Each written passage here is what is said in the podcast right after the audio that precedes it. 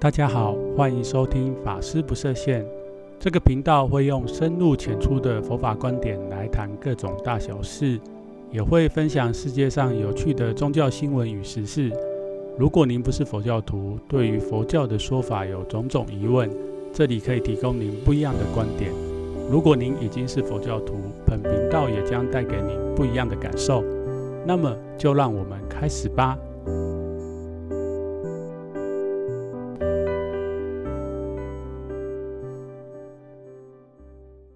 大家好，欢迎回来，法师不设限。今天小常想要跟大家聊聊一个不叫禁忌的话题。其实说禁忌呢，是以站在我的立场来讲，因为我已经出家了嘛，所以大家应该不是大家，一般人就会认为说，出家人应该不叫不会去谈爱情或者是结婚的事情，是吧？但是我觉得嘞，过去出家众或者僧人不谈这个问题，并不表示他们没有遇到这样的问题，或者是说我应该换个方式讲，就是我们来学佛的，除了会像我会来出家，就是已经非常确定我们不会结婚嘛。那大部分学佛人，我们还有讲的这个生熟二部，俗就是一般在家众的信众，其实他们大部分人都会面临这方面的问题。那在现在这个时代，或者现在现在的社会，结婚的问题也是一个非常重要的社会问题。所以今天就想要借由这个来达到，也不是达到，就是符合本节目。的这个节目的名称，我的节目名称叫“法师不设限”，所以今天法师就要来不设限的跟大家聊一聊这个题目。那今天进行的方式大概会以下面三个部分来跟大家分享。第一个就是我会跟大家分享，以我们华人学佛的人来看，或者是比较传统的，可能是南传佛教的观点也好，或者是我们汉传。汉传的观点来看的，觉得很怪异的日本佛教，他们在这个上面的一些做法。然后第二个是，我会讲到说，我们台湾佛教对于我们可能有一些人知道，就是我们其实过去十多年来，在台湾几个比较大的佛教团体，其实都有举办这个所谓的佛化婚礼，在寺院里面结婚吧，在寺院里面结婚，然后举办这个仪式。那针对这一点，台湾这边的这个大的教团是怎么想的？那最后一个我会跟大家稍微分享一下，就是其实，在我们来出家，大家都知道出家人有所谓受戒嘛，我们有受这个比丘或比丘尼戒。那这个戒律里面，其实针对这一点也有一些不能说指示，就是说佛陀有一些教对于戒律的一些想法。那其实这部分也是过去一直以来佛教界。很不愿意去碰触的话题，那这个也会在这个节目里面稍微讲到一点点。但是因为为了不要太刺激，所以我可能还是会以就是像分享或者是报道方式带大家先看一下日本这一边的状况，然后台湾的状况，那最后再提到一点点，就是诶，佛教戒律里面到底是有什么样对这方面的说法。那当然，这个佛教里面戒律的这个说法，我觉得作为僧人来讲，就是它有一些内容是值得我们省思。那另一方面，其实他也不是很具体提到，就是我们现今社会碰到的这些问题，或是我们现今社会学佛人在家居士碰到的问题。因为老实讲，嗯、当时的社会环境跟现在社会环环境是完全不一样的。所以在这样的一个前提之下，这些探讨势必有一些东西，我们必须需要把它做重新的诠释也好，或者重新的思考。那我们就开始进入今天的话题。那首先我是想要跟大家分享，就是日本的和尚从证婚到举办婚友社，我不晓得大家知不知道，或者是曾经在媒体上看到，其实日本过去这十多年来。他们有一个名词被创造出来，就是叫做“婚活空卡兹”。那为什么会有这个词被创造出来？如果大家对日本有一点熟悉的话，会知道他们其实这二三十年来面临的整个社会的这个老年化，或者是说我们现在讲的这个超高龄，然后又少子化是已经变成一个重大的国安事件。说国安事件不以为过哈，因为大家可以想想，你一个国家如果没有新的新生儿或新生儿的数量远远低于死去的人，那这个国家最后会怎么样？就是不复存在嘛。所以他们社会到不管是呃，应该是说从公领域的政府一直到私领域的民间企业，他们都积极的希望自己日本的。天皇的臣民、子民可以多多的进行这个生产活动，可是在这之前的前提是什么？就是要先结婚嘛。如果没有结婚的话，他们怎么去制造人民呢？很碰巧的，日本它当然，我们都知道，它二战以后就是会进入一个跟欧美学习的这种高速的工业化时代，然后人口从乡村。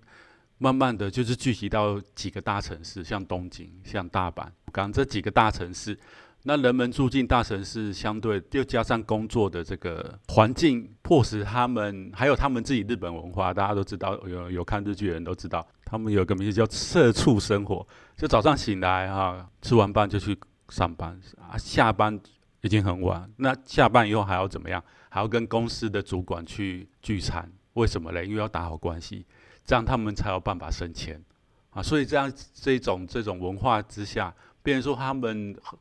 在年轻的时候花很多时间都投入工作领域。那当然，有的人是在在在念书的时候，可能就已经交了男女朋友，那可能也都结婚的。但是有更多人其实是比较晚结婚的，或者是根本找不到伴侣，所以他们在十多年前就这个民间就有这样子哎。开始有一些有头脑人出来办这些什么结婚婚友社，那慢慢的嘞，呃，我看到报道是其实十呃二零一零年在日本这个临济宗的静呃不是临济宗的静冈，就是在静冈县滨松市有个日本临济宗妙心寺派的寺院举办的一个叫做吉缘会，听这个名字就觉得嗯吉缘其实。我刚开始看到这个吉缘会，我觉得我想象还蛮浪漫的，就是我们每个人，我们佛教讲因缘嘛，吉缘很直接想到就是，哎，我见到人很吉祥的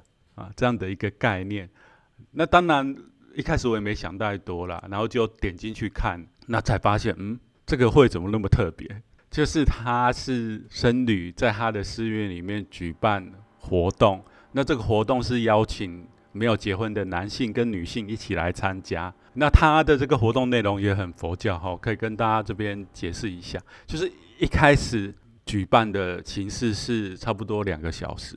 那在一开始大家这个单身男女来这个寺院参加活动的时候，啊、呃，大家会一起跟着这个和举办的和尚会带大家跟在佛前祈愿。那这个祈愿叫做良缘祈愿。那这个祈愿之前，法师会先给一些开示。那他就会给一些祝福的法语，然后那讲完以后呢，接着就会进入我们觉得很奇怪的，嗯，通常参加婚友会不会有这些活动嘛？但是因为是佛教办的，所以他就是他会有一些佛教体验，像是什么坐禅，或者是做这个素食料理，在日本叫精进料理。然后还有很特别，他们也可能会教人家来参加的人做这个念珠哦，就是给珠子跟跟这个线，然后可能就是要。做这样子，然后还有就是做他们所谓日本讲和果子，其实就是我们说的甜点，像什么草莓大福啊这些东西啊。那做的时候有可能是男女就是会分分队，然后就是一起做。结束了以后就开始，那就开始对话。那他们对话是分组，然后分组就是男男男生跟女生啊，然后讲话可能是自我介绍啊，稍微讲一下自己的工作啊，抱着什么样心来参加这样的话题。那这个谈话时间很短，只有五分钟。那结束了以后，可能一段时间是用这种群体式结束了以后，你可能在这当中可能有看到某个男生或女生你喜欢，那你就去跟他之后有自由时间，你就去找你想要认识的女生，跟他做更深一层的对话。那但是这个活动内容他也有写说，有可能会没有时间做这件事情。以上活动结束以后，他私愿就是每个男参加男生跟女生都会有一个信箱。这时候你就可以，他就会跟你讲说，每个人就你想跟对方联络，那你就写下你的姓名跟你的联络方式，然后去投投你想要认识的那个男生或女生的信箱。那大他的流程大概就是这样。我当时看了就觉得，嗯，就就怪怪，你知道吗？因为以我们汉传的佛教僧人来讲，基本上光证婚这件事情，其实就有讲这些东西，就是会有一个很奇怪的事情。那日本他为什么会僧人会做这样的事情呢？如果对于日本佛教有一些认知的人会知道，其实他们在明治维新以后，我们都会讲它世俗化了。可是对我来讲，就是因为。他们那边的文不能说文化啦，就是佛教传到每个地方，都会因为每个地区特别的因缘有所改变。那对他们来讲，他们自己的诠释是因为他们的他们当初发想的这些僧人，看到日本现在年轻男女受到的苦，这个苦嘞，就是他们找不到适合的结婚对象。那我我刚刚前面其实一开始就有讲的。嗯，我觉得我们来学佛，其实对于这件事情应该要更客观的看待，或者是应该在现在这个时代是可以被拿出来讲的。就是当然我们会来学佛的人都会想要解脱或者是处理，可是大部分的情况之下，除了像我们真的很坚定决心要求道，就是过的这种清净的这个修行生活，其实大部分的人还是。会有这个所谓的成家立业这样子一个世间的这种想法。那另外一个层面，我也想到说，嗯，我们出家众当然很单纯的可以不用去想这些事情。可是其实很多寺庙在现在这个时代面临的另外一个非常大的问题，就是我们的传承，或者是没有年轻人愿意来出家。有另外一个很大的问题，就是我认为我们佛教不太去强调。家庭教育，或者是说，对于学佛的人，在建构完善的家庭生活也好，还是说他们将他们的信仰怎么样有方法的传给下一代？大家可以想想吼，当然我这些都是一个假设，可是你想想这些在寺院里面认识另外一半，那他们可能很大部分都是也是佛教徒，那他们一起这一生。结为连理以后，他们愿意用佛教的方式，就是我们讲的佛化家庭，然后来过这样的生活。那他们出生的小孩，他们可能很小就会耳濡目染，或是被父母亲带到寺院里。好像这一些我讲的这个，在日本这个他们已经办了十多年。那他们我看的这个报道，他们从最早一开始举办这个活动，他们只是庙方四方只是想说办四十人，结果来了三百五十人报名，这个我也是有点吓客。到现在，我看他们的这个业绩报表，嗯，业绩报表嘛，哈，whatever，就是他们这两三年，就去年、前年、大前年，每年在日本各地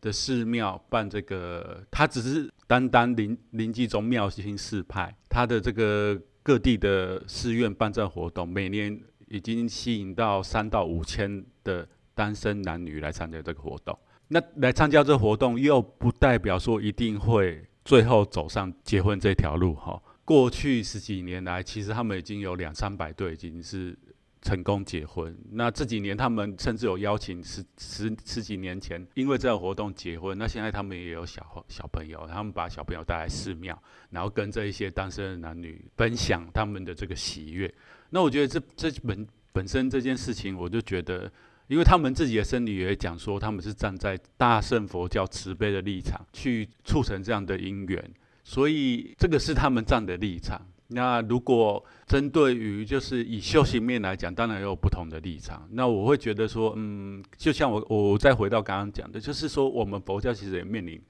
没有人想要来出家，或者是说来出家人都年纪偏大。那我就讲一个比较现实。的层面，就是说，如果我们都鼓励大家过单身的生活，那在这个前提之下，我觉得应该是有前提，就是来出家。那如果你没有的话，当然我不会否认说现在的社会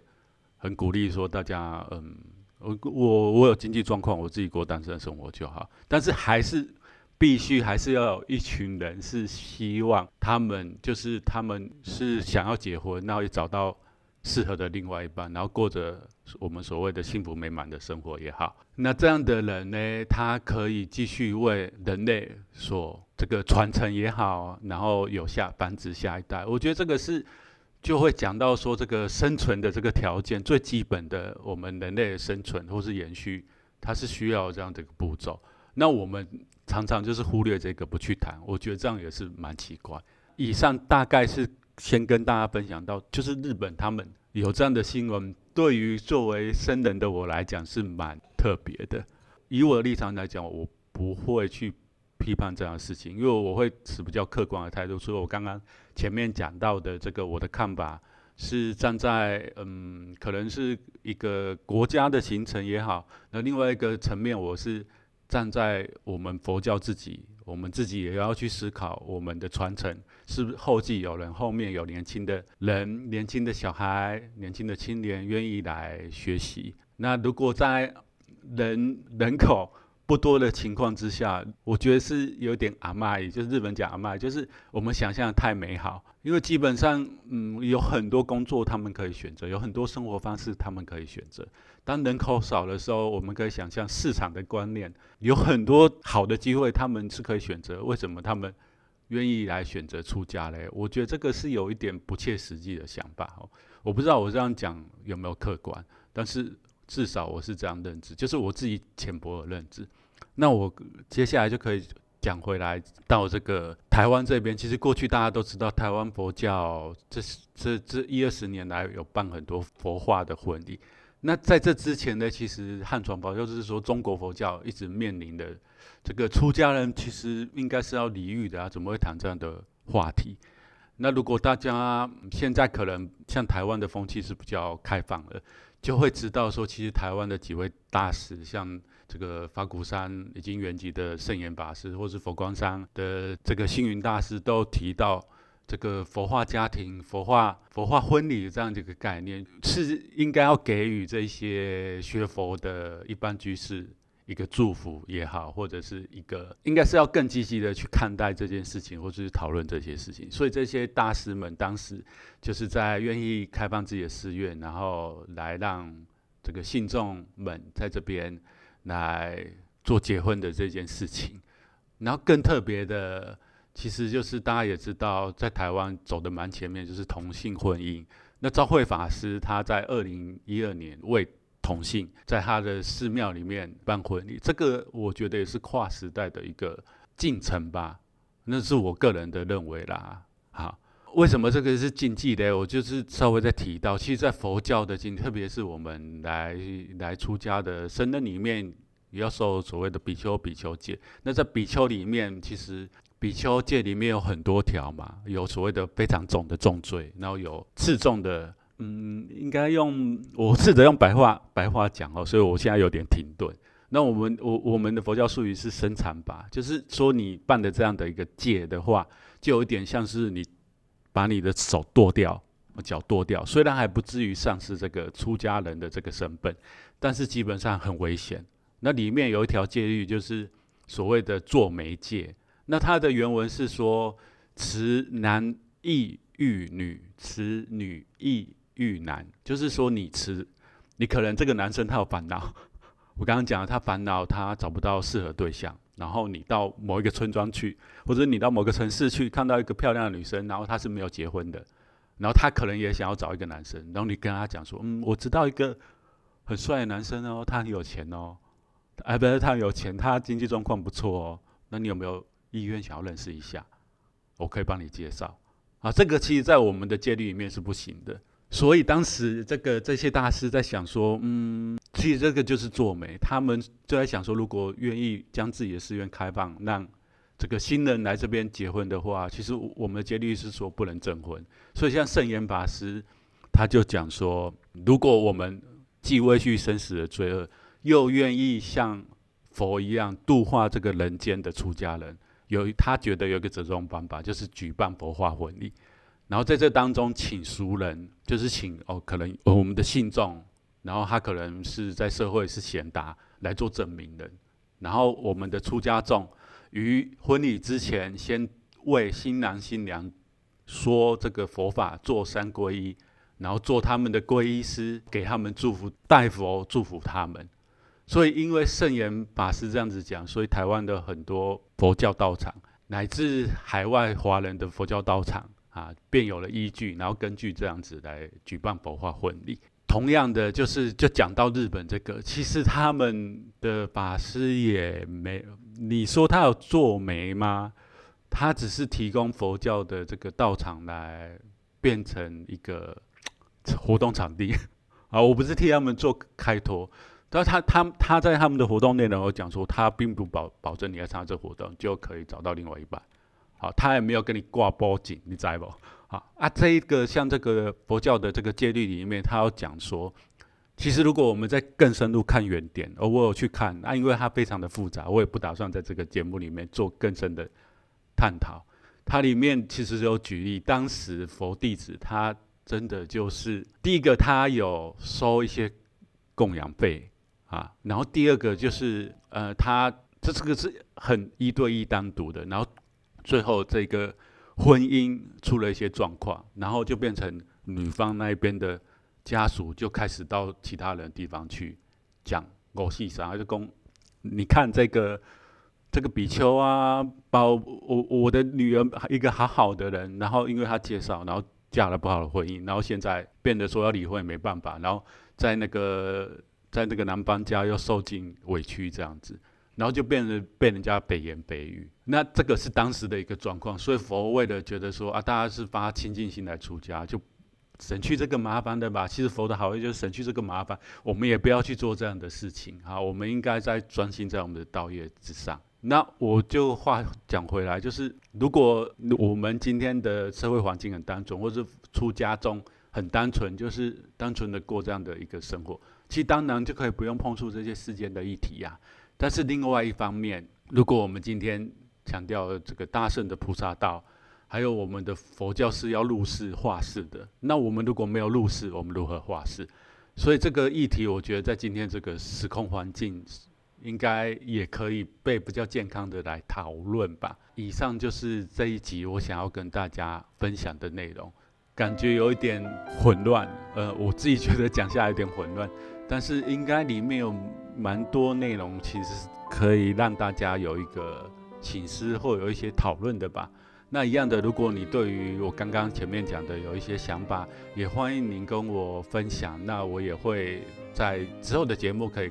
再提出来跟大家做分享。那如果你喜欢这个节目的话，欢迎你在那个收听的平台帮我打星或留言，然后还有最重要就是也订阅这个节目。我们就下一集见喽。对了，在下在下一集见之前，要先跟大家讲一下，因为接下来我要去结下安居，所以大概会有一到两个礼拜不一定会更新。那什么是结下安居嘞？我就